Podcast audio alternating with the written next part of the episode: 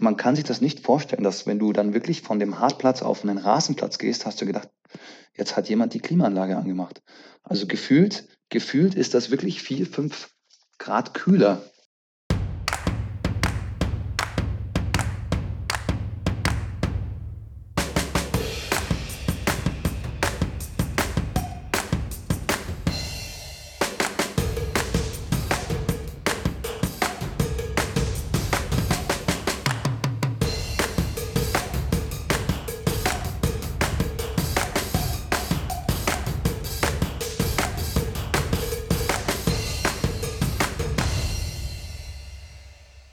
herzlich willkommen zu einer weiteren Ausgabe von Tennis Plausch. Mein Name ist Mitko, ich bin Tennistrainer und Spieler und unterhalte mich regelmäßig mit Menschen, die den Tennissport lieben und sich dafür engagieren. Ich versuche herauszufinden, was sie genau machen und was sie täglich antreibt, auf dem Platz und neben dem Platz ihr Bestes zu geben. Diese Woche habe ich mit meinem lieben Kollegen Sandro Costa aus München telefoniert. Hört rein und habt viel Spaß. Hallo, mein Name ist Sandro Costa. Ich äh, lebe in München, bin 38 Jahre alt und arbeite in der Tenniskompanie als Gesellschafter. Ähm, du sagst, du arbeitest in der Tennis Company als äh, Gesellschafter. Ähm, was ist, was ist da deine Haupttätigkeit? Also meine Haupttätigkeit ist natürlich das äh, Training auf dem Platz. Ich kümmere Okay. mich jetzt noch gezielt um das Erwachsenentraining bei uns und äh, koordiniere natürlich auch andere Trainer und äh, kümmere mich natürlich um das ganze äh, EDV, um den ganzen EDV-Bereich. Okay. Aber Ja. so insgeheim ist deine, ähm, deine äh, Leidenschaft schon der Tennissport und äh, nicht die Führung der, der Firma. Oder ist es so Ganz 50-50? Ne, das hast du das hast du das hast du ganz gut erkannt. Ich bin ja, ähm, staatlich geprüfter Tennislehrer, DTBA-Trainer und, ähm, lizenzierter Tennis-Cardio-Trainer. Das heißt, ähm, komme auch aus dem Profisport und deswegen, äh, bin ich natürlich schon sehr, sehr gerne auf dem Platz und kümmere mich da um Personen, die meine Unterstützung brauchen. Okay. Ähm, du sagst, du kommst auf aus dem Profisport. Da würde ich jetzt gleich ähm, äh, nach meiner nächsten Frage darauf zurückkommen. Ähm, wann, wann bist du denn zum Tennissport gekommen und vor allem wie? Wie, wie bist du auf Tennis aufmerksam geworden? Ja, das kam über den ganz klassischen Weg, sage ich mal. Also, meine Eltern haben damals, äh, Training bekommen. Da waren die ungefähr um die Ende 30, 40 und da durfte ich dann als kleiner Knirps mitgehen zur Trainerstunde und, äh, am Ende der Stunde 5 bis 10 Mi Minuten mit dem Trainer spielen. Und das hat mir natürlich riesigen Spaß gemacht. Und meine Eltern haben dann natürlich auch erkannt, dass da ein gewisses Talent, ähm, vorhanden ist und haben das natürlich dann auch gefordert Okay. gefördert, Entschuldigung, ja. Ha- Hast du, hast du davor schon andere Sportarten ausprobiert gehabt oder war Tennis quasi, äh, wie soll ich sagen, der erste Sport und gleich die erste Liebe? Ich, äh, bin eigentlich ein Ballsportler, würde ich sagen. Ich bin da motorisch ganz gut veranlagt und, äh, habe unter anderem natürlich klassisch, so wie das normal war zu meiner Zeit, Fußball gespielt, Basketball, Handball und, äh, hatte dann, äh, äh, den Kontakt zum Tennis und das war dann ziemlich schwer, weil ich dann auch später mich entscheiden musste praktisch: „Okay, was mache ich denn jetzt? Spiele ich jetzt ein bisschen intensiver Fußball oder gehe ich eher in die Tennisrichtung?“ Aber ich glaube, ich habe eine ganz gute Entscheidung getroffen. Ja, ähm, genau, genau die gleiche Entscheidung hat, glaube ich, Roger Federer treffen müssen, wenn mich nicht alles täuscht. Äh, Ich, also, wenn ich das richtig weiß, war er auch ein ziemlich guter Fußballspieler und musste sich dann irgendwann mit 12, 13 entscheiden, was er, was er macht. Gott sei Dank hat er mit Tennis weitergemacht. Ich ich glaube auch, dass er da eine ganz gute Entscheidung für sich getroffen hat und, Läuft ganz ähm, ich ordentlich bei ihm. ich äh, schön, dass du mich natürlich da äh, dass du da gewisse Parallelen zu Roger siehst, aber ich möchte mich da wirklich nicht, äh, vergleichen mit dem mit der mit der Legende Roger. Ähm, du warst dann, äh, also du hast gerade eben erwähnt, ähm, du hattest ähm, was mit dem Profisport zu tun. Warst du als äh, Spieler äh, Profi oder warst du eher Profi-Coach, also hast Profis gecoacht oder sogar beides? Ähm, tatsächlich beides, wenn man das so sagen kann. Ich, Mhm. ähm, habe mit 18 circa versucht, 2, 3 Jahre auf der, äh, Tour auf der kleinen Tour damals, Futu Future und Satellites hieß das damals noch, äh, meine Punkte zu sammeln. Habe dann letztendlich auch einen ATP-Punkt im Einzel gehabt und 3 ATP-Punkte im Doppel erspielt. Ähm, damals zu der Zeit gab's, glaube ich hm, war man damals mit diesen Punkten eben 1300 in der Weltrangliste. Äh, heute hat sich das ja auch verändert. Ich glaube, heute geht die Weltrangliste ja bis 2000 oder noch höher äh, Mhm. hinaus. Ähm, äh, deswegen, äh, das war damals so mein Top-Ranking und habe dann aber relativ früh erkannt, dass ich es wahrscheinlich nicht unter die ersten 100 oder 150 in der Weltrangliste schaffen werde und habe dann relativ früh auch schon versucht, 'ne äh, meine meine Trainerlaufbahn einzuschlagen und habe dann eben mit mit 20 oder 21, ich weiß es nicht mehr ganz genau, meinen staatlich geprüften Tennislehrer schon absolviert. Also, war 'N damals schon ziemlich junger A-Trainer schon oder oder bist du Ne, ne, das oder hast du das war wirklich angefangen der mit 21? Nein, ich war mit 21 schon staatlich geprüfter Tennislehrer. Okay. Das ist ja die Ausbildung vom VDT sozusagen, Ach, vom jetzt, Verband ja, Deutscher ja. Tennislehrer.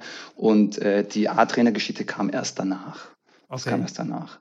Genau, habe also am Ende meiner Tenniskarriere in Anführungsstrichen habe ich praktisch noch, ähm, gespielt, in zum Teil auch in in der Regionalliga beim MTC äh, T Ifitos München Ja. und, ähm, habe da wirklich von der er 4. Herrenmannschaft bis in die 1. Herrenmannschaft alles, äh, mitgenommen, mehr oder weniger. Und, äh, Regionalliga hier gespielt, äh, 2. Bundesliga in Österreich gespielt. Und, äh, wie gesagt, mir war das dann ziemlich schnell bewusst oder klar, dass ich eben damit nie mein komplettes Leben finanzieren kann Ja. und habe mich dann eher schon 'n bisschen auf die Trainerkarriere fokussiert. Okay. Also, das heißt, es war, ähm also, es ist 'n schwieriger Weg ähm, zum Profisport als als grade als Tennisspieler. Grade das, äh, Finanzielle und die Reisen, ähm, und so weiter. Genau, Ähm wir reden ja wir reden ja hauptsächlich auch von dem finanziellen Faktor jetzt, sage ich jetzt mal, den den man einfach nicht Ja. vergessen kann. Aber letztendlich ist es mental auch, äh, unglaublich, äh, anspruchsvoll und ich beneide die Jungs, die das wirklich Jungs und Mädels natürlich, ähm, die das wirklich gut auf die Reihe kriegen und, äh, einfach mit den Niederlagen, ähm, so gut umgehen, weil jedes Turnier endet in der Regel, wenn man's nicht gewinnt, mit 'ner Niederlage. Ja. Und, ähm, deswegen Hut ab vor den Profis, die da ihr Leben so gut, äh, in Griff kriegen. Ganz genau, ne? Also, nur die nur die ganz Großen, die, äh, sage ich mal, 20 Turniere im Jahr spielen und, ähm, 8 davon gewinnen und das ist ja schon mal das ist schon sehr gut. Ähm, musst dir mal überlegen, du beendest dann die ähm, die Woche nur 8 Mal mit als Turniersieger und alles andere verlierst du. Und das bei den Guten und die und die weiter, äh, unten Platzierten, die verlieren quasi immer. Jede Woche fahren sie nach Hause, äh, mit einer Niederlage.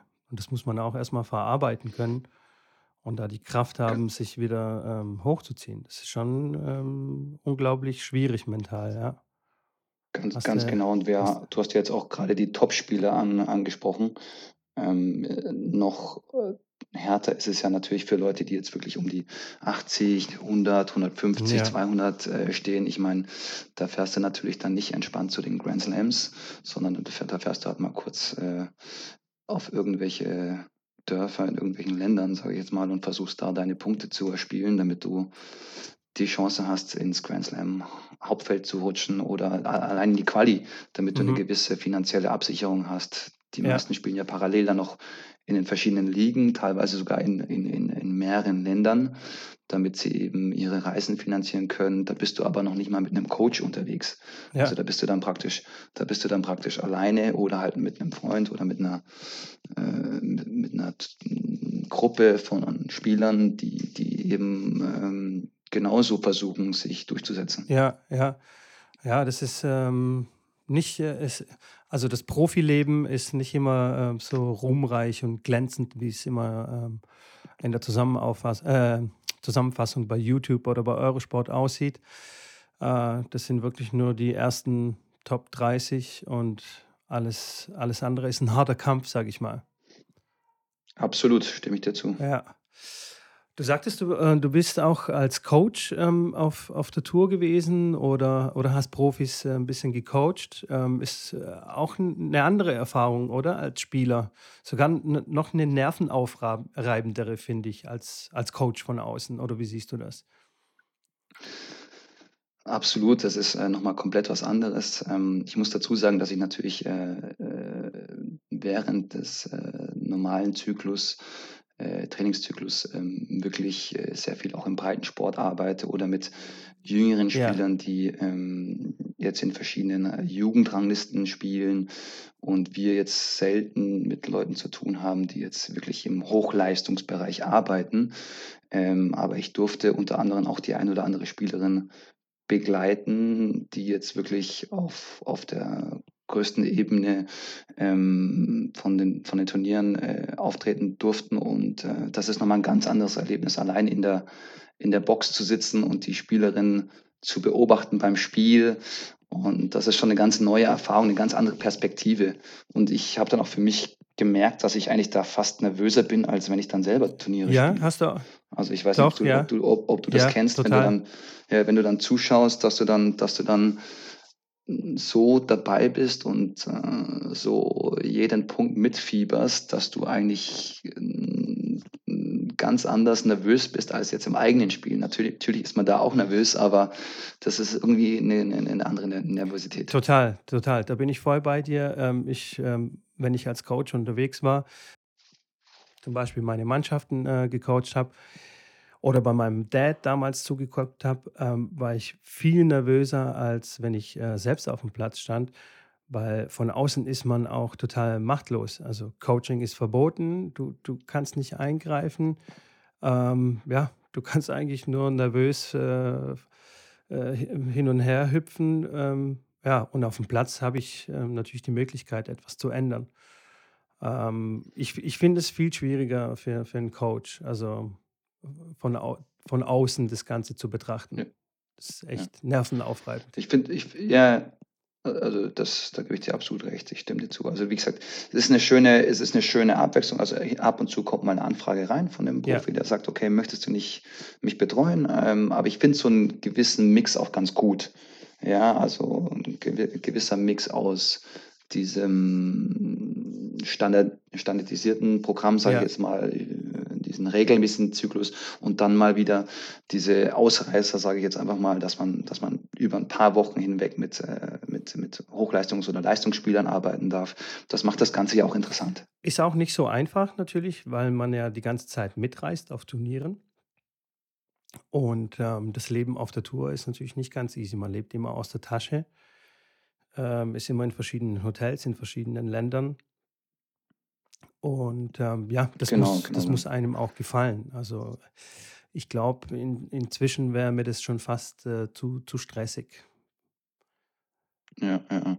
Das ist ja meistens dann auch so, dass du dann als Coach auch andere Aufgaben übernimmst. Ja, Ja, also du, sei es jetzt auch um, jetzt mal ganz äh, salopp gesagt, dass du mal Flüge buchst und dass du dich mal ums Hotel kümmerst und Trainingscourts buchst. Und das heißt, geht ja nicht um den, den, die, das reine Training auf dem ja, Tennisplatz, dass man jetzt hier versucht, die Technik oder die Taktik zu verbessern, äh, sondern da geht es ja um viel mehr. Und, und das athletische oder Athletiktraining geht auch in den Vordergrund zum mhm. Beispiel. Also das wird ja dadurch, dass das ganze Spiel einfach komplexer äh, wird und, und muss man natürlich auch andere Wege im oder neue Wege im Training Ja, finden. ja.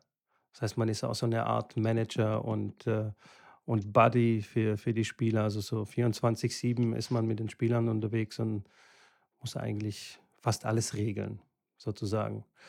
Ganz genau. Ähm, Sandro, du warst ja auch ähm, eine längere Zeit weg äh, aus Deutschland und ähm, hast äh, ein bisschen Erfahrung sammeln dürfen in Australien. Kannst du uns da ein bisschen darüber erzählen? Wo warst du? Mit wem hast du trainiert? Klar, ähm, also das fing, das fing so an, dass ich einen sehr, sehr guten Freund von mir hatte in München, der Australier war und in oder und aus Perth kam, also aus der Westküste von Australien. Und äh, mit diesem Herrn war ich sehr gut befreundet und wir waren in stetigen Kontakt zueinander. Und ähm, der meinte dann nach einiger Zeit, du Sandro, hast du nicht Lust, mal noch nach Australien zu kommen, äh, mal eine neue Erfahrung zu, zu, zu, zu oder Herausforderungen zu finden und äh, mal bei mir auf der Anlage als Coach zu arbeiten. Und ähm, damals war ich gerade frisch verheiratet und äh, wir hatten noch keine Kinder und äh, dann haben wir eben gesagt, habe ich mit meiner Frau gesprochen und dann haben wir eben ausgemacht, okay, wenn nicht jetzt, wann dann? Lass uns doch diese Erfahrung nochmal machen. Und äh, dann ging das relativ schnell. Ähm, mein Kollege hat sich dann um das Visum gekümmert und ähm, ich hatte dann innerhalb von einer Woche praktisch ein Visum, das äh, für vier Jahre lang anhielt und konnte dann direkt nach, ich glaube, nach sechs Monaten nach Australien reisen und äh, dort als Coach, als Head Coach arbeiten. Das war also eine, cool. eine, eine ziemlich äh, interessante Ge Geschichte. Ähm, vor allem, weil halt dort natürlich einige Sachen ganz anders laufen als bei uns. Ja, also ja. von der Organisation her, es ist äh, zum Beispiel so gewesen, dass diese, diese Anlage, Robertson Park heißt die Anlage, dass diese Anlage einen Director hat. Also das ist praktisch der Chef, der sich um alles kümmert. Dann hatte, äh, hatten wir im Büro nochmal einen Manager, der sich wirklich nur um die Bürotätigkeiten gekümmert hat. Und darunter kam dann ich als Head Coach, der dann praktisch der oberste Mann auf dem Platz war. Und nochmal Coaches, die dann unter mir sozusagen gearbeitet haben. Das war so grob der Aufbau äh, des äh, Teams. Und äh, wie gesagt, wir, wir aus Deutschland können uns das schwer vorstellen, aber wir hatten dort 37 Tennisplätze. Davon wow. waren, glaube ich, 17 oder 18 Grass Courts, also Rasenplätze. Dann nochmal 6, 7 ähm, Hardcourts und ja. ähm, nochmal Synthetic Grass, also Kunstrasen. Also da gab es praktisch fast jeden Untergrund außer Sand. außer Sand. Den, ne? den, außer, außer Sand, den du dir vorstellen konntest. Den Sand gab es dann außerhalb in der, in der, in der Wüste sozusagen. Gab es reichlich, gab's, gab's dann reichlich. Aber ja, das war dann ganz spannend. Du kamst dann praktisch auf die Anlage und hast nicht das Ende der Anlage gesehen, weil es einfach so weitläufig war. Ähm, das können wir uns eigentlich gar nicht hier vorstellen. Nee, nee, das können wir uns wirklich nicht vorstellen. Mega. Ähm, das hört sich sehr spannend an. vor allem äh, mal auf Rasen zu spielen, stelle ich mir äh, sehr spannend vor. Das kann man in Deutschland, vielleicht hier bei uns in Stuttgart auf dem Weißenhof, wenn man mal auf dem Platz darf, äh, in Halle und äh, das war es schon, glaube ich. Also auf echtem Rasen. Und das ist schon, schon ein ziemliches Privileg dann auf, auf Rasen trainieren nee. zu dürfen. Hast du dann dann richtig Daily Training auf, auf dem Rasenplatz gehabt, so wo du den ganzen Tag auf dem Rasen warst? Also ich habe äh, jeden Tag zumindest mal eine Stunde auf Rasen sicherlich gespielt. Ähm, also ich habe, ich muss dazu sagen, ich habe da wirklich, glaube ich, täglich auf jedem Belag gespielt. Also ich habe auf Hartplatz gespielt, auf dem Synthetic Grass und auf dem normalen Rasenplatz. Und ähm, erstaunlicherweise, was ja viele gar nicht wissen, ist, dass der Rasenplatz deutlich kühler ist Okay. als jetzt ein Hartplatz oder ein, oder ein Kunstrasen. Okay. Das heißt, in, in, in Perth äh, ist es natürlich relativ warm, muss man dazu sagen. Also da Ja. erstens scheint acht, neun Monate im Jahr scheint da die Sonne. Mhm. Und ähm, ich kann mich noch daran erinnern, ich habe bei, bei, bei ähm, 48 Grad auf dem Hartplatz Tennistraining gegeben. 48 Also da, Grad. da, da 28 Grad, also da brennt ja schon die, die Fußsohle, wenn ich das mal so sagen Meine darf. Güte, ja, Ja, doch. und wenn du, aber man, man kann sich das nicht vorstellen, dass wenn du dann wirklich von dem Hartplatz auf einen Rasenplatz gehst, hast du gedacht, jetzt hat jemand die Klimaanlage angemacht. Echt? Also gefühlt, gefühlt ist das wirklich vier, fünf Grad kühler als auf dem Hartplatz. Okay, das habe ich auch nicht Ja, also gewusst. das, das, das ist wirklich total interessant für mich gewesen. Ich konnte mir das auch nicht, ja, also ich kann es mir schon erklären in gewisser Weise, aber, aber ich, ich habe das wirklich überhaupt nicht auf dem Schirm gehabt, muss ich sagen. Und ich habe mich dann auf jeden Fall gefreut, dass ich auf den Rasenplatz gehen durfte.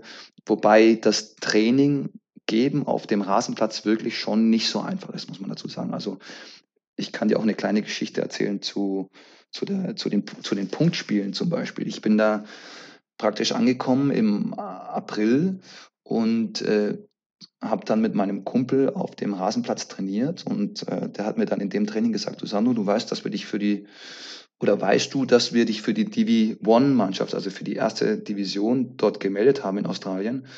Ähm, dann habe ich natürlich, das wusste ich natürlich damals nicht. Das hat mich dann natürlich ein bisschen ins, ins kalte Wasser geworfen und habe ich gesagt, aber gerne spiele ich, auf welchen Belag spielen wir denn? Und dann meinte er, wir spielen auf Rasen. Und, ähm, und dann stand ich erstmal da, du weißt aber, dass ich heute zum ersten Mal auf Rasen spiele in meinem ganzen Leben. Dann sagte er, ja, das wird, das wird schon hinhauen. Und äh, wie gesagt, das hat dann auch funktioniert, erstaunlicherweise. Aber es war, also ich konnte mich ganz ehrlich mit dem Rasenplatz nie so richtig anfreunden, obwohl eigentlich das Surfen-Volley-Spiel und das Spiel nach vorne so mein, mein Ich, Ding war ich wollte gerade sagen, ne, du hast ja jetzt im Vorgespräch hast du mir erzählt, dass dein Aufschlag nicht gerade der langsamste ist und du auch gerne ein Volley Ja, spielst. Also eigentlich müsste es ja für dich passen, aber naja, wenn du das erste Mal auf Rasen und dann gleich äh, Punktspiel machst, stelle ich mir schon schwierig vor. klar. Und dann, und dann natürlich in einer relativ hohen Liga auch, das darfst du nicht vergessen. Die können ja, die können natürlich alle dort Tennis Ja, spielen und, ähm, und haben da jahrelange Erfahrung. Und ähm, ich weiß ja nicht mal, der, der Aufschlag ist ja, ist ja dann das kleinste Problem, sage ich mal. Aber wie gesagt, wo ich wirklich sehr stark Probleme hatte, war einfach im Returnspiel. Das heißt, ähm, das ist so kompliziert gewesen für mich. Ich bin jetzt, ich muss dazu sagen, ich war jetzt nie die, der größte Returnspieler, den es gab, aber das war nochmal eine ganz andere okay. Hausnummer. Also Kommt der Ball dann so schnell oder dreht er sich weg? Oder was, was passiert da? die, also ich fand den Drall immer, den Schnitt, also den Slice, fand ich immer sehr, sehr ek eklig. Und, und der rutscht auch gefühlt komisch weg. Also der rutscht so, der kommt auf und rutscht weg, weißt du, bei uns auf Hartplatz, da springt er regelmäßig weg, da weißt du, der geht relativ hoch raus und der ist dann relativ flach gewesen und ich bin ja 1,89, also fast 1,90 und das war dann, das war dann praktisch der Vorteil beim Aufschlag, aber beim Return kam ich irgendwie nie, ich war immer zu spät dran und ich kam nie unter den Ball. Okay, krass. Aber wie gesagt, irgendwie, irgendwie konnte ich dann das ein oder andere Spiel schon noch retten. Und ähm, es war auf jeden Fall eine, eine, eine gigantische Erfahrung. Also das ist Glaube ich dir sofort, ja, glaube ich dir sofort. Ich habe noch ist, das ist nie, ich wirklich habe, ein Erlebnis. ich, ich hatte noch nie das Glück, auf Rasen zu spielen. Hoffentlich äh, bekomme ich noch mal die Gelegenheit. Ähm, was mich aber interessieren würde, also jetzt rein von der Temperatur und von der Sonne, Ja, wenn du sagst 48 Grad, da knallt ja die Sonne richtig runter. Der, der Rasen, der muss doch, der muss doch verbrennen. Deswegen wundert es mich, dass da überhaupt auf Rasen gespielt wird. Das, die Pflege muss ja extrem aufwendig sein. das ist, ähm, ja, das ist sehr interessant, dass du das ansprichst. Das ist wirklich ein wahnsinnig großer Aufwand. Und die haben da einen Greenkeeper sozusagen, den, den kennt man ja auch aus Wimbledon, der sich um die Plätze kümmert. Und ähm, da läuft natürlich das Wasser die ganze Zeit durch. Also Okay, wenn du praktisch okay. nicht, Also wenn du nicht, wenn du nicht, richtig genau, wenn du nicht spielst, dann läuft da die, das absolute Pflegeprogramm. Das heißt äh, Wasser und der war dann wirklich in der, in der Hochsaison, war der jeden Morgen da, ist dann mit seinem Meer drüber gefahren. Also das war wirklich Picobello, die Linien schön nachgezogen. Okay, Und ähm, also das ist schon sehr aufwendig, okay. sehr, sehr Ja, aufwendig. Wobei mh, ich glaube dort, das macht wahrscheinlich keinen großen Unterschied, ob du da wirklich einen Sandplatz hast oder jetzt einen Rasenplatz ja, pflegen musst, beides weil, wird weil trocken, der ne? Wasserkonsum ist natürlich Wahnsinn. Ja, Aber, ähm, aber ich glaube, dass der Rasen oder die Rasenpflege noch deutlich teurer war als die Sandplatzpflege, was die Kollegen mir da erzählt haben. okay. Meinst du, das ist dann Ja, auch so, ja. so ein Traditionsding von, von den Australier, dass sie sich jetzt nicht komplett von dem Rasen trennen wollen? Weil früher war zum Beispiel Australian Open auch klassisch ein Rasenturnier, glaube ich, bis, Genau, ich bis in glaube, die 80er Jahre. Oder, äh, da war, also das ist jetzt gefährliches Halbwissen. Aber auf jeden Fall haben die ziemlich ja, lange auf Rasen gespielt. Absolut, absolut. Ähm, das ist mit Sicherheit eine Traditionsgeschichte. Okay, Ähm, das sind ja, ich meine, meine Kollegen, allein wenn man jetzt meine Kollegen anschaut, ich hatte, ich, ich hatte einen Schotten als Kollegen, einen Iren als Kollegen, also, also Großbritannien war sozusagen vertreten und ähm, ich glaube, dass das schon, schon stark daran liegt einfach. Und so wie du gesagt hast, früher wurde ja, ähm, wurden ja die Australian Open auf Rasen gespielt. Ich äh, will mich jetzt auch nicht aus dem Fenster legen, aber ich glaube, das war Kooyong, kann das sein? dass sie in Kooyong gespielt haben. Aber wie gesagt, das will ich jetzt auch nicht, würde ich jetzt auch nicht unterschreiben, aber ähm, auf jeden Fall wurde, wurde früher ähm, das Turnier auf Rasen gespielt und deswegen denke ich mal, ist das immer noch äh, weitläufig. Ja, das ist wahrscheinlich so ein bisschen wie, wie wir Europäer an unserem Sandplatz irgendwie hängen, ähm, hängen die Australier an den, ähm, an den Rasenplatz. So meine, meine bescheidene Meinung dazu ist, dass wir sowieso irgendwann in Zukunft fast nur noch auf Hardcore spielen werden, aber schauen wir mal. Ähm, das ist eine, das ist eine interessante Prognose, ja. Das, schon, ne? Ich habe hab mich das, das schon öfter Fall, gefragt, warum wir in Deutschland sein, ja. nicht ja, mehr auf ja. Hardcore spielen oder, oder überhaupt. Also in Deutschland findest du fast, fast äh, naja, nicht keinen einzigen, aber sehr also wenig, sehr wenig Hardcore-Plätze, die auch gut sind. Also fest steht auf jeden Fall, dass die Pflege dort relativ leicht ist, klar. Äh, wahrscheinlich haben wir zu viele Niederschläge, sage jetzt mal. Und, aber wie gesagt, das, diese, All, diese ähm, Allwetter-Chords, ich weiß nicht, ob du davon schon mal was gehört um, hast. Ähm, ja, doch. Das ist ja, ja auch in, in, interessant, da bin ich jetzt ein bisschen mehr in Kontakt gekommen damit und, und, und, aber und das hört man jetzt auch immer öfters, obwohl ich die jetzt nicht, ich persönlich mag die nicht so gerne, sagte ich, sage ich dir ganz ehrlich, aber das ist jetzt mein persönliches Die spielen sich aber auch anders wie ein normaler Sand. Also das ist, das sieht aus wie Sand, ja. ist aber irgendwie so ein Kunstding und ähm, spielt sich definitiv anders als, als der klassische Sandplatz. Ja. Ja. Naja. Also mein Lieblingsbelag, wenn ich das so sagen darf, ist absolut, absolut ein langsamer Hartplatz. Das ist für mich, das es, ist mich, genau, für mich genau. der absolute Favorit. Genau, ist auch mein absoluter Favorit. Also gerade was die Kontrolle angeht und ähm, ja, das Spielgefühl. Also da habe ich ja. den, äh, wie soll ich sagen, ich fühle dann am besten den Platz. So beim Sand ist immer so genau. eine Sache. Da, naja. Ja, so ein, so, so ein wir, wir driften genau. so ein genau. bisschen ab in die. Entschuldige, ja, ich merke schon. das ist auch ein gutes Thema, das ist ein spannendes ist ja Thema. Da könnte, da könnte ich mich stundenlang unterhalten. Ähm, vielleicht können wir dann so eine, nur eine Folge über, über die Belege machen. Ähm, aber ich ähm, habe auch natürlich weitere Fragen an dich. Und zwar, ähm, du bist ja nicht nur ein Tennisspieler und Coach, sondern du bist auch ein Buchautor hast ein Buch äh, veröffentlicht 2018, wenn mich nicht alles täuscht. Und ja, Richtig. kannst du uns ähm, darüber was erzählen? Natürlich geht es in dem Buch um Tennis, aber was genau? Ganz genau. Also das ähm, Buch, das wir geschrieben haben, das sage ich jetzt mal als, als allererstes, weil das ist, äh, das, das habe ich ja natürlich ich, genau gemeinsam mit dem, mit einem guten Freund von mir geschrieben, Christian Scherer. Mhm der, lange, der, der lange Zeit auch beim BTV tätig war. Ähm, wir zwei hatten die Idee, ein äh, Buch zu schreiben, und zwar über Themen, die so in der deutschen, die es so in der deutschen Literatur noch nicht gab. Und äh, so sind wir eigentlich äh, auf die Idee gekommen, dass wir ähm, uns eben äh, ein, ein, ein, ein, oder spannende Themen nehmen, die, die noch nicht ausgearbeitet worden sind und haben neue Wege im Tennis geschrieben. Das ist das Buch, so heißt es auf äh, Deutsch. Es gibt auch eine englische Version, das heißt, das heißt dann äh, übersetzt New Ways in Tennis. Gibt es jetzt seit 2019 und äh, die deutsche Version auf, äh, seit 2018. Genau, in dem Buch haben wir verschiedene Kapitel bearbeitet. Im ersten Kapitel zum Beispiel geht es um die Grundlagen. Ganz kurz erklärt, da geht es uh, zum Teil um das Beanspruchungsprofil beim Tennis, wie sind die Laufwege, wie lange durchschnittlich dauert ein Punkt und so weiter, also was sind die schnellsten Aufschläge. Dann haben wir so eine kleine Zielgruppendefinierung äh, im Buch, das heißt äh, eine Empfehlung äh, für welches Alter, was sollte in welchem Alter trainiert werden, hauptsächlich. Ähm, da sind dann auch interessante Statistiken drin, zum Beispiel die Mitgliederzahlen im Deutschen Tennisbund, im DTB, okay.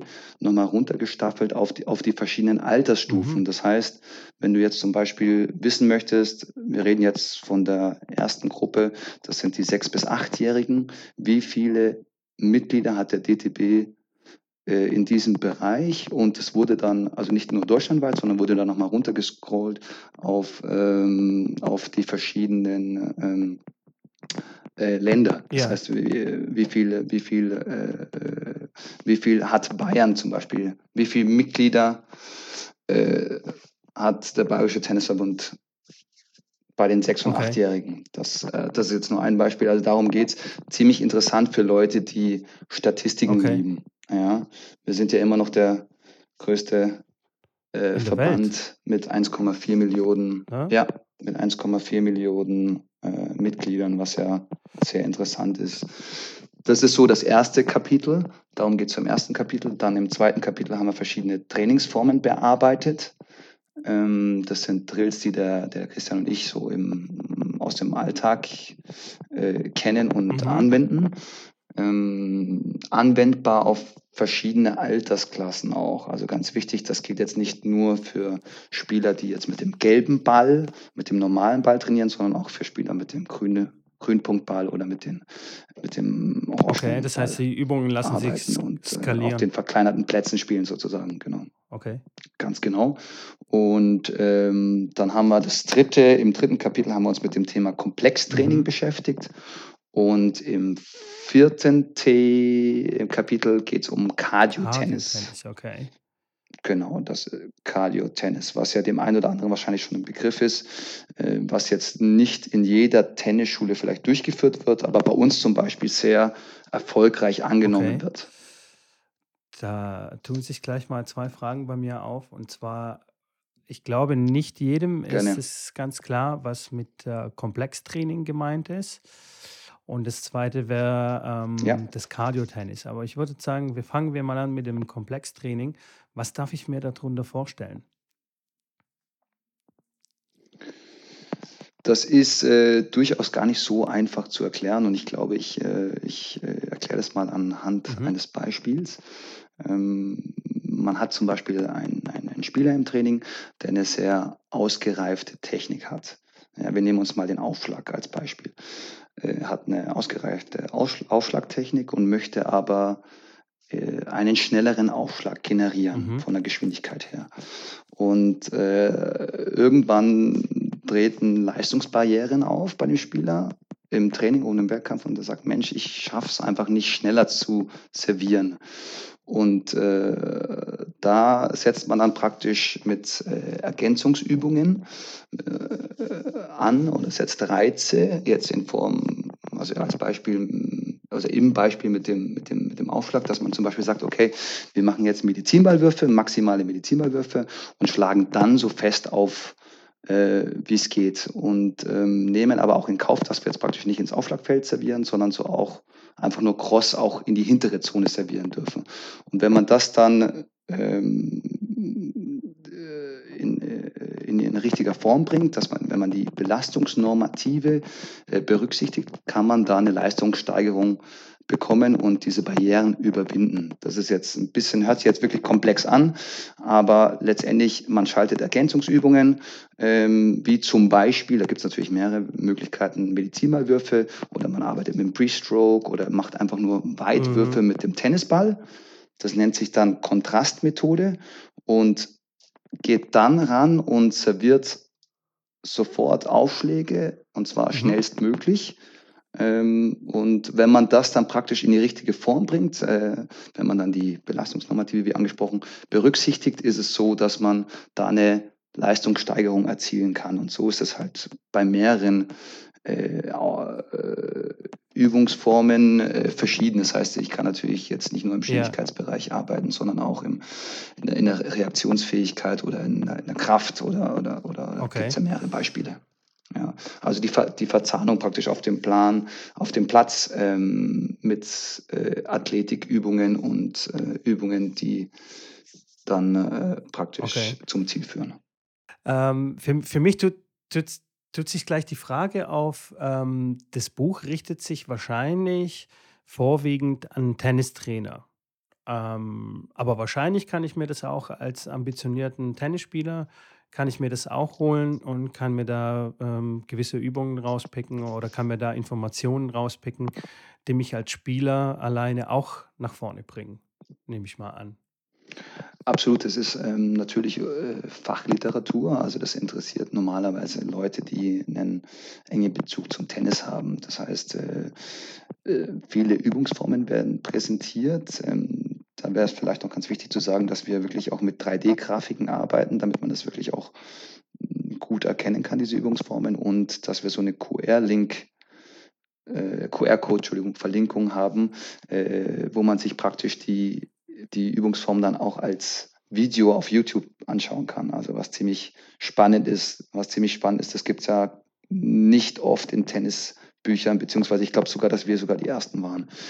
Ähm, genau, also äh, zum einen richtet sich das Buch an Tennislehrer, dann natürlich äh, auch an Funktionäre, weil natürlich auch Statistiken drin sind, die vielleicht auch dem Verein weiterhelfen. Das ist, das ist, das ist, das ist noch wichtig. Ähm, das heißt, wenn jetzt ein Vorsitzender oder ein Präsident aus dem Club wissen möchte, okay, wie schaut es eigentlich bei uns aus, bei den, ich nehme nochmal das Beispiel sechs bis achtjährigen, haben wir da Mitglieder, wie schneiden wir da im Durchschnitt ab? Das ist, das ist ganz spannend.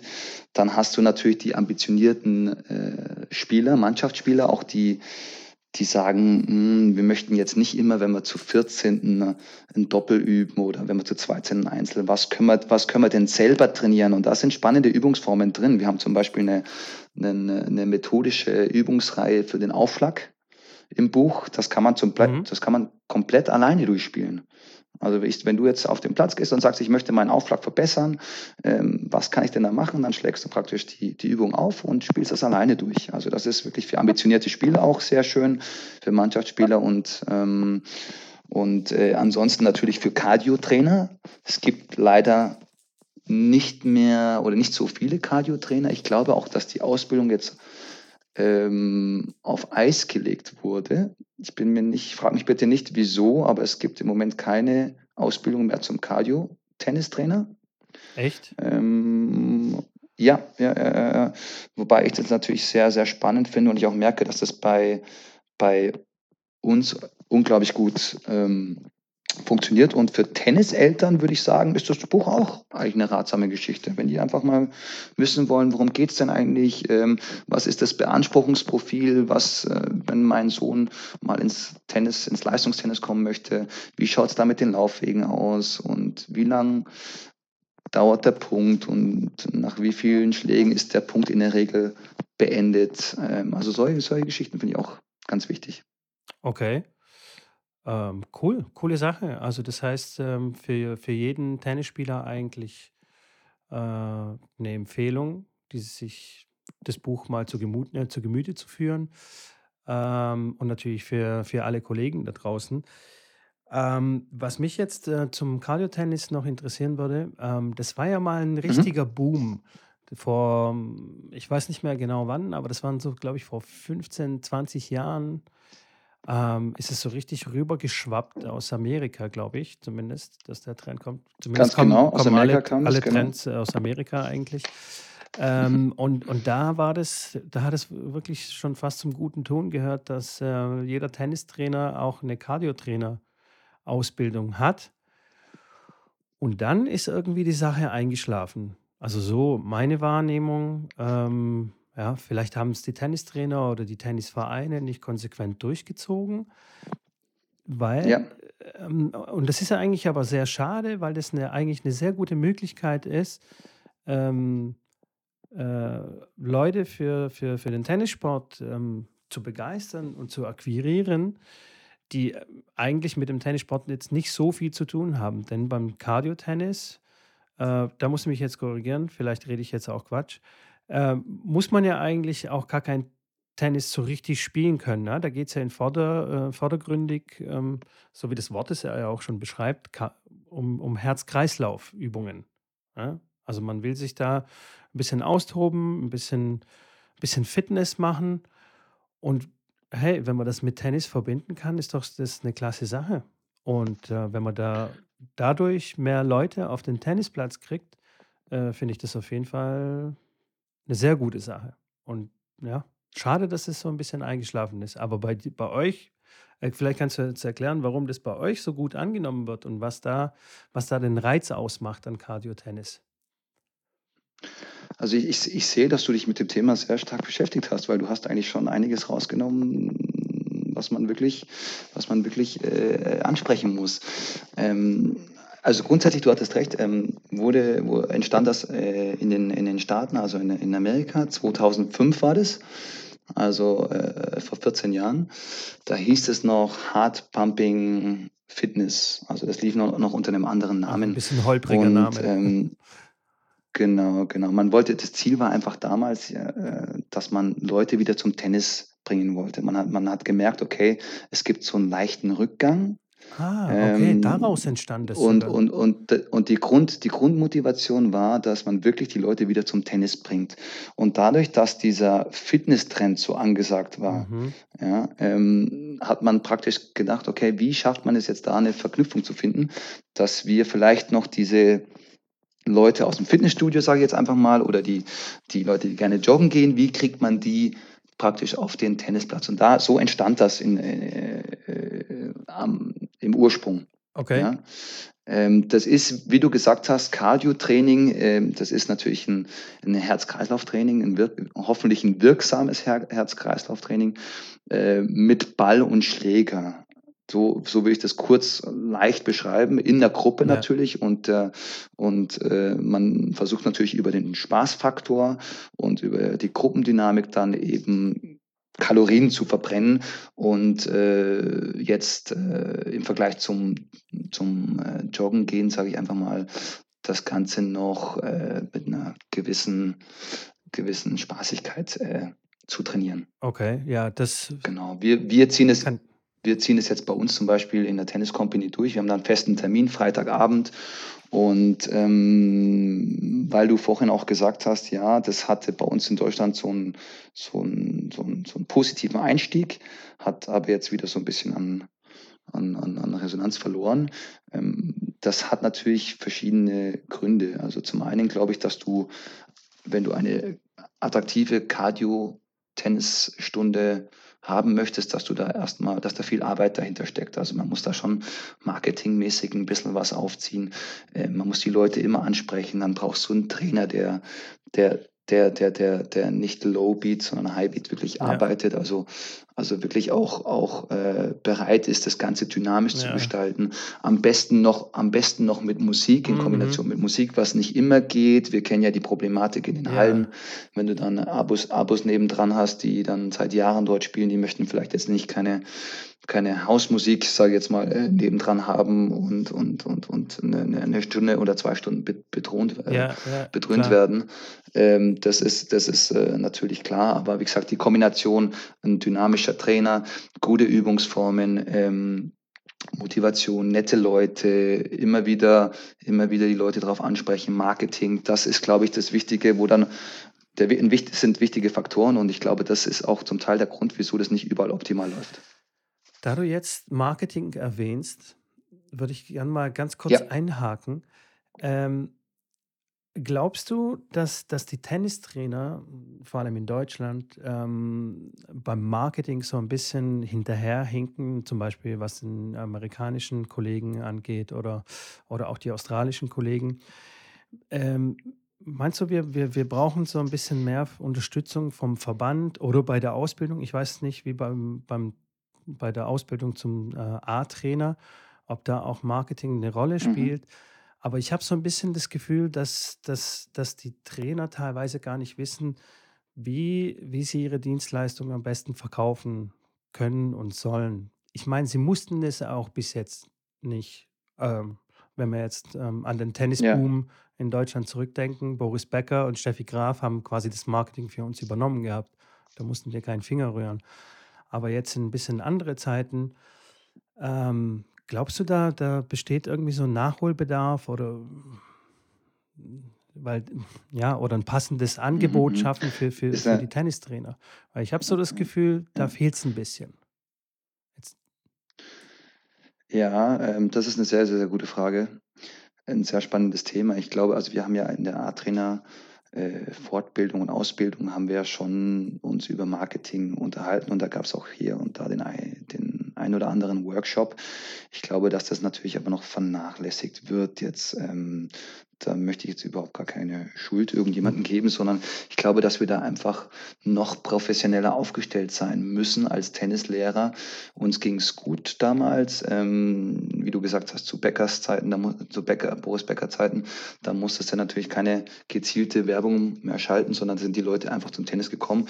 Heutzutage sieht es dann teilweise anders aus.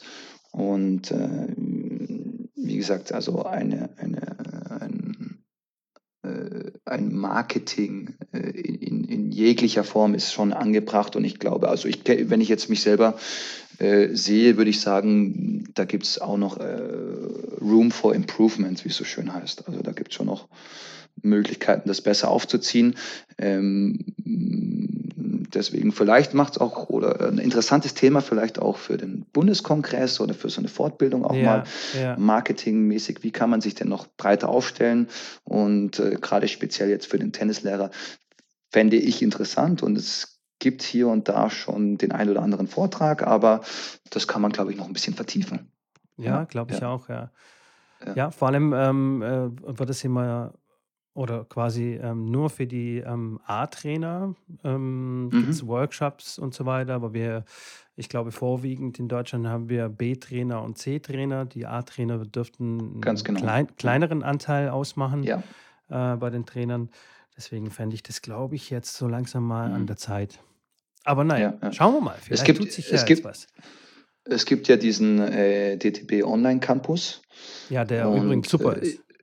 Genau, da, da, da hat man ja, glaube ich, den Zugriff drauf, sobald man eine Lizenz erworben hat.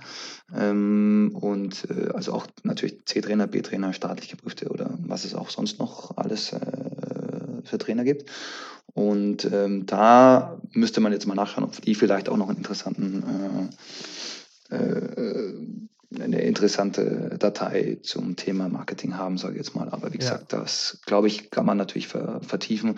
Und ähm, ich weiß jetzt auch nicht, ob die Amerikaner und äh, Australier das jetzt deutlich besser machen. Also aus meiner Erfahrung sind die natürlich da einen kleinen Tick weiter, würde ich jetzt mal sagen. Aber ähm, was die auf jeden oder wie sie sich auf jeden Fall besser vermarkten als wir, ist auf dem Platz, glaube ich, weil du kennst das wahrscheinlich, wenn du dann, weil du ja auch Zeit in Amerika verbracht hast, dass du ja. die Kollegen dann schon sehr stark hörst. Also die verkaufen sich schon äh, sehr ja. auf dem Platz in Form von Lautstärke, was man jetzt, was jetzt nicht immer, immer, immer positiv sein muss, aber auf jeden Fall ja. weiß man, wenn ein australischer Trainer vor Ort ist, dass er da ist. Ja, ja, definitiv. Ja, auch bei den Amerikanern genau das Gleiche. Also die haben eine unheimliche Präsenz auf, auf Die haben eine unglaubliche also, Präsenz, ganz genau, genau. Und da kann man sich ja immer eine, eine Scheibe davon abschneiden, sage ich mal. Ja. Definitiv. Also die, die, die sind richtig stolz auf, auf ihren Beruf und lassen das dann auch andere spüren. Also da können wir uns vielleicht schon genau. ein bisschen äh, eine Scheibe davon abschneiden, weil ähm, habe genau. auch schon Leute gehört, ah, was machst du? Ja, ich bin Tennistrainer, so ein bisschen. Also ja, weißt du, so ja, schon so, ah ja, ganz hm, genau. So nach dem Motto, ich habe nichts Gescheites gelernt.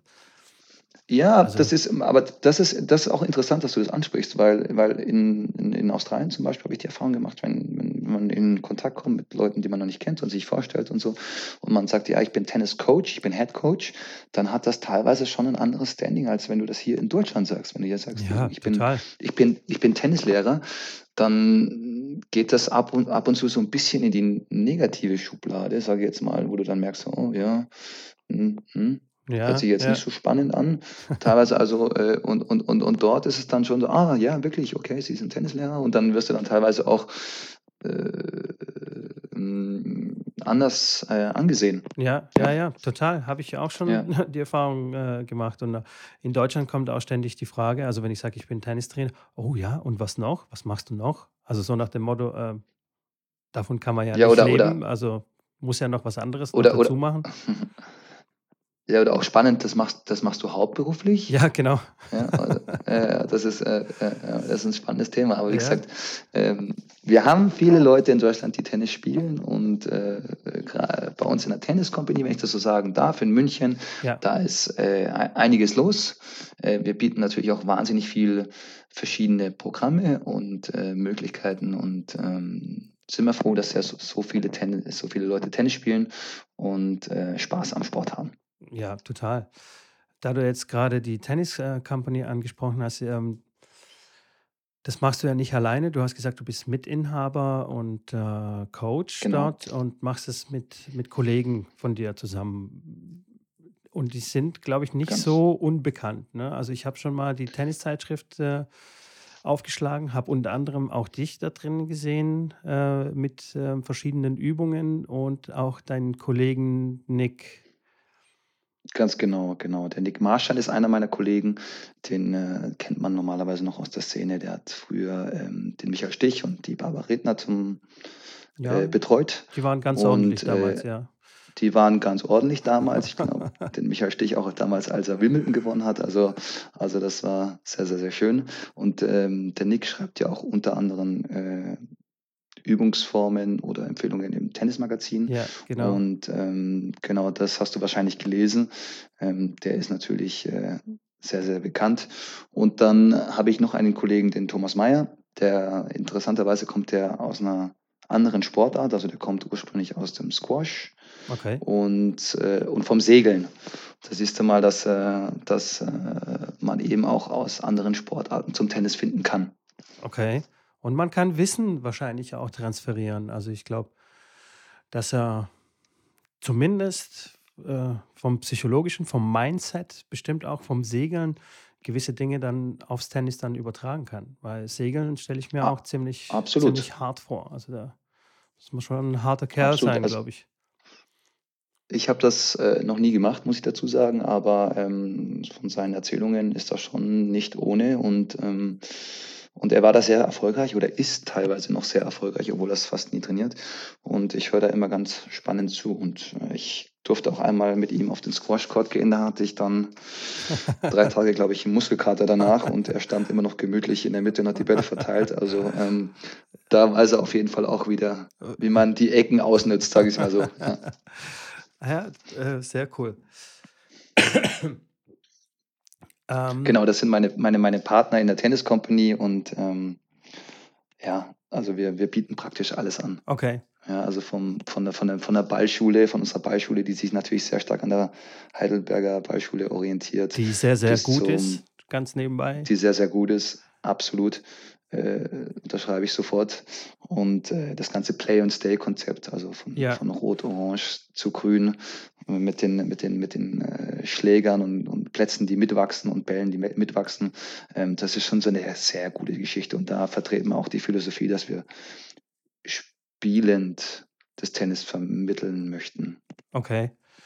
Ähm, das Ja. heißt, äh, wenn man Tennis spielen will, wenn man Tennis lernen will äh, in München, dann seid ihr eine ganz gute Adresse, würde ich sagen. Genau. Wir bieten natürlich auch noch Erwachsenentraining an. Also Ja, es hört sich jetzt natürlich so nur so an, als ob wir nur, nur, nur, nur, nur in Anführungszeichen mit, mit Kindern trainieren würden. Also wir haben spannende Erwachsenenprogramme mhm. ähm, für Einsteiger, für Fortgeschrittene und äh, unter anderem natürlich auch unser Cardio-Programm. Ähm, du hattest mir ja bereits gesagt, dass du hoffentlich äh, im nächsten Jahr mal vorbeischauen wirst und dann kannst du dich ja selber mal, kannst du dir ja, selber mal das, ein Bild davon machen. das wäre super. Dann würde ich dich gleich mal herausfordern äh, auf ein Match und äh, würde gern mal deinen Aufschlag retournieren. Direkt am Zaun. ähm, es, so, so schnell ist er nicht mehr. ja, ich glaube, das wird für mich ja ausreichen. Äh, Du bist ja noch aktiver Tennisspieler. Also du, du, du spielst in einer Mannschaft und zwar ähm, nicht gerade niedrig äh, in der Bundesliga, Herren 30. Ähm, ich vergesse immer, äh, bei welchem Verein du warst äh, oder du bist. Dachau, war das Dachau?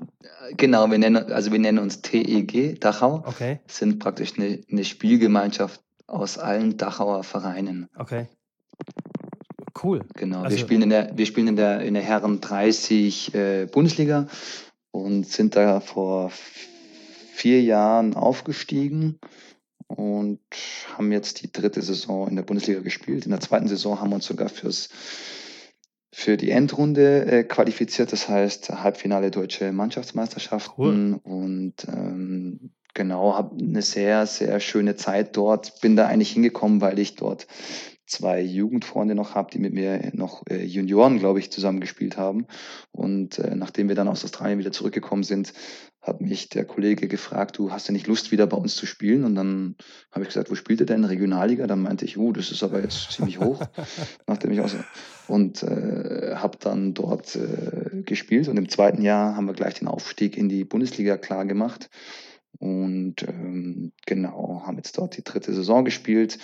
Ähm, das ist natürlich toll, weil wenn man irgendwann in seinem Leben mal Bundesliga, egal ob es jetzt Herren-Bundesliga, was natürlich eine ganz andere Hausnummer ist, als Herren 30 Bundesliga spielen darf, dann ist es trotzdem, trotzdem schön, ähm, eine schöne Erfahrung und ähm, klar, da sind natürlich teilweise dann auch Leute dabei, wo man dann sagt, oh, zum Glück spiele ich eher an Position 5 und 6 und nicht vorne an 1 und 2. Das ist natürlich dann ähm, nochmal eine andere Hausnummer und die ganze Kombination mit ähm, Arbeiten und ähm, Selbst trainieren, da geht das Selbsttrainieren natürlich, für sich trainieren geht natürlich ein bisschen unter, ähm, weil ich einfach immer weniger Zeit finde und ja. ähm, mehr als einmal die Woche ist äh, sowieso nicht drin und einmal die Woche ist schon absolutes Maximum. Ja, ja, Ja, das gestaltet sich ein bisschen schwierig dann, wenn man hoch in der Genau, hohen Liga spielt und äh, parallel so aber noch äh, die meiste Zeit eigentlich Training gibt, dann, äh, dann, dann wird es ein bisschen zäh. Aber trotzdem. Aber der äh, Spaß, der Spaß ist noch da ja, ja, und, und ähm, definitiv. mal gucken, wie lange wir das noch machen können. Man wird ja nicht jünger. Äh, bei den Herren 40, da gibt es, glaube ich, keine Bundesliga mehr. Ne? Da ist äh, die Da geht es dann in die Regionalliga, in die genau. Re Regionalliga. Das wäre dann auch genau. irgendwann eine Option. Irgendwann.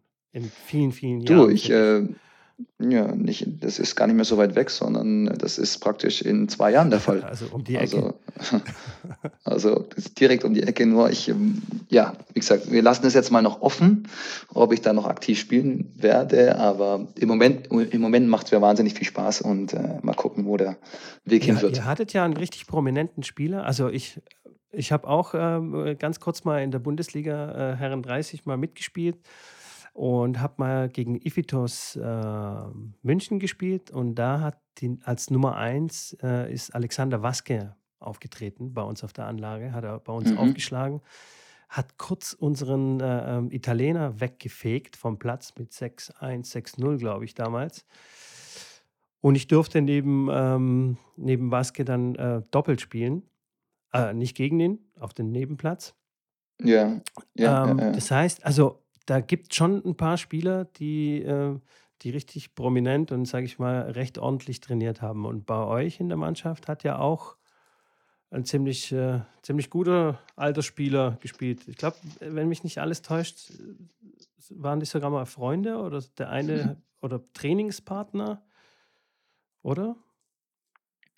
Bei mir jetzt, meinst Ja, du? bei dir in der Mannschaft. Der Ähm, Tommy? Also es, es gibt, ich wollte gerade sagen, es gibt ähm, zwei, zwei Spieler eigentlich, die ich da hier erwäh- erwähnen möchte. Zum einen haben wir natürlich das Glück gehabt, dass der Tommy Haas sich dieses Jahr bereit erklärt hat, bei uns zu spielen. Der hat ein Spiel gemacht gegen Großes Lohe und ähm, das ist natürlich Das ist schon schon sehr aufregend gewesen und, und, und, und, und für uns natürlich eine absolute Ausnahmesituation, ihn auch kennenzulernen. Ähm, man muss dazu sagen, der Tommy war hat sich bereitgestellt, bei uns im Buch äh, oder für unser Buch noch Bü äh, Bilder ähm, bereitzustellen. Und ähm, da habe ich dann auch noch mal ein schönes Foto mit ihm machen dürfen. Und das war wirklich ein super sympathischer Sehr Typ cool. oder ist ein super sympathischer Typ. Und, und, und wir hatten da riesen Spaß an dem Spieltag und äh, haben das dann zum Glück auch gewonnen. Und ähm, das war schon eine, eine sehr interessante Geschichte. Und zum anderen zum, zum anderen haben wir auch den Sascha Bein zum Beispiel bei uns im, im, im Team gemeldet. Der hat jetzt dieses Jahr leider nicht gespielt, letztes Jahr hat er gespielt. Für diejenigen, die ihn nicht kennen, er, ist, er war damals der Trainer von der Naomi, Naomi Osaka. Der Sascha. Ach, Ähm, jetzt? Okay. der Sascha, Cool. ganz genau. Und, und ähm, hat jetzt äh, dieses Jahr Kiki Mladenovic trainiert. Mhm. Und äh, jetzt darf ich es auch sagen, er ist jetzt mit der äh, Jastremska unterwegs. Da, ja, Ja. glaube ich, heißt sie mit Vornamen. Habe Ganz ich, genau, hab ich genau. über Der Instagram rausgefunden, dass er mit dir jetzt trainiert. Genau, das ist immer eine spannende Sache mit dem Sascha. Ich kenne ihn schon aus der Jugend. Ja, Wir haben da teilweise auch mit, miteinander trainiert und äh, sind auch in, im, ständigen Kontakt zueinander. Und äh, dieses Jahr hat es leider nicht funktioniert, dass er für uns in den Herren, bei den Herren 30 gespielt hat. Aber ich hoffe, es wird nächstes Jahr wieder hinhauen. Und äh, ja, ein super netter Kerl Ja. und der macht ja einen super Job. Ja. Brauchen wir nicht erwähnen. Und äh, den Ball treffen tut er auch äh, ganz ordentlich, glaube ich. Also Den Ball trifft er immer noch sehr, sehr ordentlich, ganz genau. Und, äh, Ja, also ich, ich kenne ihn nicht persönlich, aber ähm, er macht auf jeden Fall einen sehr netten Eindruck, äh, was man so sieht in den Medien oder wie er sich halt äh, bei seinen Social Media ähm, Profilen gibt. Und ich glaube, das ist echt ein cooler Typ. Ja, absolut, ein absolut netter, bodenständiger Typ und ähm, er, war, er kommt ja regelmäßig auch in München vorbei, weil seine Familie noch hier lebt Mhm. in München und ähm, hatte letztes Jahr, äh, wir hatten letztes Jahr die Möglichkeit, äh, uns zu treffen hier in München. Da kam er mit der Naomi Osaka Oh, cool. ähm, vorbei bei uns in der Tennisschule und hat dann bei uns hier auch trainiert. Ich durfte da auch einmal mitspielen und ähm, das sind dann schon schöne Erlebnisse. Jetzt werde ich immer neidischer und neidischer. Hat ein, super sympathisches Mädchen, Ja. muss man dazu sagen, wenn ich, wenn ich das so sagen darf, hat sich sofort bereit erklärt, auch für unser Buch ähm, das Coverbild. Ja, stimmt. Zustellen. Genau, ja. Also das war absolut, absolut äh, nett von ihr und ähm, drei Monate später hat sie dann die US Open gewonnen. Also es war vom Timing her auch gar nicht so verkehrt. Mega cool. Und man muss auch dazu Ja, sagen, da ja. hat Sascha definitiv seinen einen großen Beitrag dazu äh, beigetragen. Also, wenn ich das so aus der Ferne Natürlich. beurteilen darf. Also, er hat sie, glaube ich, extrem gut gecoacht und ja, Ja, ja. man sieht es ja auch, Also die sind natürlich seit sie nicht mehr zusammenarbeiten, ist jetzt ist es ein bisschen ruhiger geworden, sage ich mal, bei ihr. Ja, ja. Also, ah, abs ja, abs absolut. Ähm, der Sascha hat sie mit praktisch übernommen, da stand sie, zwei, ich glaube, 72 oder 74 in der Weltrangliste. Und ähm, das ging dann stetig vorwärts. Ja. Und äh, äh, ganz witzige Geschichte war auch, dass wir zu der Zeit auch unser Buch eigentlich mehr oder weniger äh, zu, zu Ende bringen wollten. Und ähm, der Sascha hat auch ganz netten Vorwort für unser Buch geschrieben. Auch cool. Und äh, da hast du praktisch dann auch drin, wen er betreut. Und äh, da haben wir dann praktisch in Klammern geschrieben, also Naomi Osaka in Klammern, Weltranglistenplatzierung so und so. Und wir mussten das dann praktisch, wir haben das immer, wenn wir das überarbeitet haben, haben wir dann die, die Platzierung ändern müssen, weil die hat sich dann von äh, wöchentlich sozusagen so nach vorne Ja. gespielt. Dass wir dann, äh, dass wir dann wirklich, ich, ich, ich äh, weiß es jetzt gar nicht mehr auswendig, wo wir dann stehen geblieben sind, bei welcher, in welcher Platzierung, aber sie hat wirklich bei zwei, bei, bei zwei, bei, bei, bei 72 angefangen und äh, wird dann äh, ein Jahr später, grob gesagt, eine Nummer 1 also, und ge- gewinnt Grand Slams. Und, und, und, und, und äh, das war dann eine ganz witzige Geschichte. Mega cool. Ja. Sehr Und, schön. und er macht einen super Job auch. Also wie gesagt, ja. Ja, Ja. und äh, jetzt, was hier angeht, ich glaube, ich habe jetzt erst gehört, dass äh, sie jetzt mit äh, Wim Fissett zusammenarbeiten wird, Okay. was ja auch ein sehr, sehr bekannter Trainer in der Szene ist und ich, das wird ihr sicherlich gut tun. Mhm, definitiv, ja. Ähm, genau. Ähm, ich glaube, wir sind jetzt schon fast durch. Wir sind schon bei einer Stunde, haben wir schon gequatscht. Ähm, ich würde dann noch ganz schnell drei Fragen zum Schluss dir stellen wollen, wobei wir die Gerne. eine schon äh, beantwortet haben. Und zwar, was dein Lieblingsbelag ist, als wir uns da so äh, über, über, als wir so philosophiert haben über die verschiedenen Belege, ähm, Mhm. ist quasi rausgekommen, dass wir beide Hardcore-Fans äh, Ja, sind. definitiv. Ein sozusagen. langsamer, ein, ein langsamer Hartplatz zum Beispiel. Das, das ist mein Das ist wirklich Ja. unglaublich gut und ich würde es wirklich jedem mal empfehlen, Ja. das mal auszuprobieren. Und ich würde es mir wünschen, dass wir in Deutschland einfach mal ein paar mehr Plätze hätten. Ähm, ja, weil es auch viel, viel Ja. entspannter ist in der Pflege.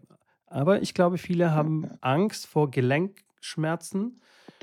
Hast, hast du da Erfahrungen? Hattest du Schmerzen ähm, vom Hartplatz oder eher, oder eher Also ich, weniger? Also ich hatte keine Schmerzen. ich, ich hatte auch noch nie Probleme, muss ich dazu sagen. Es ist allerdings, oder es ist auch wichtig zu sagen, dass man, dass man gucken muss, was ist denn praktisch unter dieser letzten Schicht. Mhm. Es gibt ja, Ja. ra- rauere und glattere, das ist ja klar, aber es ist schon wichtig, was äh, da drunter liegt. Bei uns zum Beispiel in der Halle, wir haben einen Plexi-Pave-Belag, das ist derselbe Belag, den die bei den Australian Open spielen. Okay. Ähm, und wir haben eine Tartan, eine alte Tartanbahn noch drunter. Ah, Und die ist okay. auch relativ weich Ja, und federt sozusagen ein bisschen. Und deswegen ist das natürlich nochmal was anderes, als wenn du natürlich den Hartplatz jetzt oder die, die Gummischichten auf, auf einen, auf einen ja, ja, Betonboden ja, legst. Also das ist natürlich nochmal, das macht natürlich okay. nochmal einen riesen Unterschied. Ähm, auch dieser Hartplatz, den wir jetzt haben, wird von den Senioren zum Beispiel sehr gut angenommen. Wir hatten ja auch ein bisschen Ja, Bedenken. Wir haben den erst seit, seit ein paar Jahren und hatten Bedenken, was legen wir denn rein?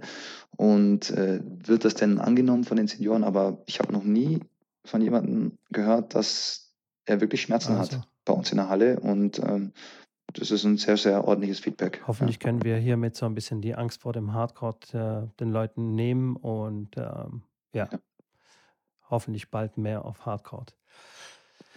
So, meine nächste Frage wäre, mm, was ist dein absoluter Lieblingsspieler oder Lieblingsspielerin? Oder du kannst auch einen Lieblingsspieler und eine Lieblingsspielerin nennen. Egal, wie du möchtest. Also ich, ich sag's mal so, der Grund, wieso ich zum Tennis gekommen bin, ist zum Beispiel Boris Becker und Pete Sampras. Ja, Also das war, das waren die Gründe, mm, wieso habe ich überhaupt angefangen. Also das war schon, das war schon ganz besonders die Zeit. Ähm, natürlich muss man Roger erwähnen. Also Roger ist für mich ein absolutes kommt Phänomen. man nicht drum herum, ne, um Und dass Roger. der auch, äh, der ist, genau, wir sind der, wir sind der gleiche Jahrgang. Und, ähm, und, und äh, was der einfach noch äh, leistet, auch als Vater, muss man vielleicht auch dazu Ja, sagen, ähm, ist schon herausragend. definitiv. Das, äh, das würde ich jetzt bei den Herren oder die würde ich jetzt bei den Herren erwähnen. Bei den Damen, Mai, ich ähm, finde natürlich Leute, die man selber kennengelernt hat, finde ich sehr, sehr Ja, spannend. Sag jetzt mal, also so eine Naomi Osaka, ich bin mal gespannt, wie sich die entwick mhm. entwickeln wird. Und ähm, wie gesagt, ein sehr sympathisches äh, Mädel. Also ähm, genau, das würde ich so, Okay, so unterschreiben. cool. Ja. Bin ich d'accord. ähm, du hast bestimmt einen Lieblingsschlag. Oder was würdest du sagen, ist dein bester Schlag und dein Lieblingsschlag? Also da muss ich nicht lange überlegen. Das ist äh, definitiv mein Aufschlag. Okay, Ähm, ich bin jetzt nie derjenige gewesen, der an der Grundlinie 20 Mal hin und her grindet und, und, und, und, und die Bälle rauszupft, sondern, sondern eher der gewesen, der auf die schnellen Punkte ging. Also Aufschlag, der war recht ordentlich oder ist recht ordentlich. Und in Kombination, vielleicht wenn ich noch Volley sagen dürfte, dann glaube ich, dass das mir schon sehr liegt, das schnelle Spiel auf die kurzen okay. Punkte. Also Aufschlag mit 200 durch die Mitte nach vorne, Punkt weg, Ich glaube nicht, dass und 200 noch geht, aber, aber schn schn schnell kann er schon knapp, werden, sage ich mal so. Genau. knapp 200. Knapp 200. Ich habe Okay. übrigens meinen meinen Aufschlag äh, vor kurzem messen lassen Mhm. äh, mit einer Wingfield-Anlage Ja. und dachte, ich, äh, ich dachte, also ich dachte wirklich, jetzt, jetzt habe ich den Ball kaputt gemacht. Also jetzt habe ich so hart aufgeschlagen. und Und? dann hat sich herausgestellt, dass es, äh, naja, 144 km/h, Mhm. ähm, äh, etwas enttäuschend, Mhm. aber ähm, es wird auch ähm, tatsächlich die Geschwindigkeit wird in der Mitte vom Netz äh, gemessen bei Wingfield. Ja. Das heißt, Ja. man kann irgendwie so 10, 15 Prozent noch dazu rechnen, weil normalerweise äh, auf der Tour, wenn, die Aufsch wenn der Aufschlag gemessen wird, äh, findet die Messung direkt nach dem, nachdem der Ball den Schläger verlässt oder verlassen Mhm. hat. Okay. Da findet dann die Messung dann statt. Das heißt, ich habe so mit mm, äh, 160 Hochgerechnet. vielleicht Mhm. hochgerechnet, 160. Also das heißt, so ein schlechter zweiter Aufschlag von, ja, keine Ahnung, von, äh, von Naomi vielleicht. Äh, wei ja, so, weißt weißt du weißt du ja, weißt du eigentlich, wo der wo der wo der Rekord gerade liegt beim Aufschlag? Ähm, nee, aber ich schätze mal, also auf jeden Fall irgendwas mit 250, also an die 250 wird es sein. Also ich könnte jetzt gemein sein und sagen, kauf dir unser Buch, dann weißt du es. Aber ähm, also der Rekord, das darf ich vorwegnehmen, der Rekord ist bei 263 im Moment bei den Herren. 263. Wahnsinn. Und Von äh, äh, ich, Isner, John Isner? das steht nicht drin, aber ich glaube, es war der Sam Gross, also der Australier. Ah, okay, ja. Ähm, und äh, 211 km/h bei den Damen. 211. Oh Gott, oh Gott, oh Gott, oh Und Gott. das war eine. Deutsche. Echt? Mhm. Angie? Angie Kerber? Nee. Petkovic. Na, ich glaube, das wird ein bisschen schwer für die zwei. Ähm, Lisicki. Sabine Lisicki. Ja. 211 schlägt sie auf. Ja. Wahnsinn. Okay. Ja, dann kann ich direkt einpacken mit meinen äh, 144, vielleicht 160. Äh, ja, ich ich, glaube, ich, ich gehe jetzt ein paar Aufschläge üben. Also bei dir, glaube würde ich sagen, gehen wir ins Komplextraining. Die Technik ist ausgereift und genau. wir, versuchen, wir versuchen dann noch das Bestmögliche rauszuholen. Ein bisschen was mit Medizin. Spaß, Spaß Sehr beiseite. Gut, Spaß. Ja. Sehr gut. Sandro, ich äh, ja. danke dir recht herzlich für deine Zeit. Es war ein äh, sehr interessantes Interview. Ich hoffe, also ich habe sehr viel gelernt. Ich hoffe, dass die Zuhörer da draußen auch was mitnehmen können. Und ähm, ja, geht in die äh, Buchgeschäfte, kauft euch das Buch. Und wenn ich in München bin, werde ich dich auf jeden Fall besuchen, Sandro. Vielen Dank für die Einladung. Ähm, es hat mir wahnsinnig viel Spaß gemacht. Ich wünsche dir ähm, alles Gute und äh, einen guten Rutsch ins neue Jahr. Ähm, ich danke dir. Oh ja, stimmt. Ist ja kurz vor Weihnachten. Frohes Fest und guten Rutsch wünsche ich dir auch. Ciao, Alles mach's klar. gut. Vielen Dank.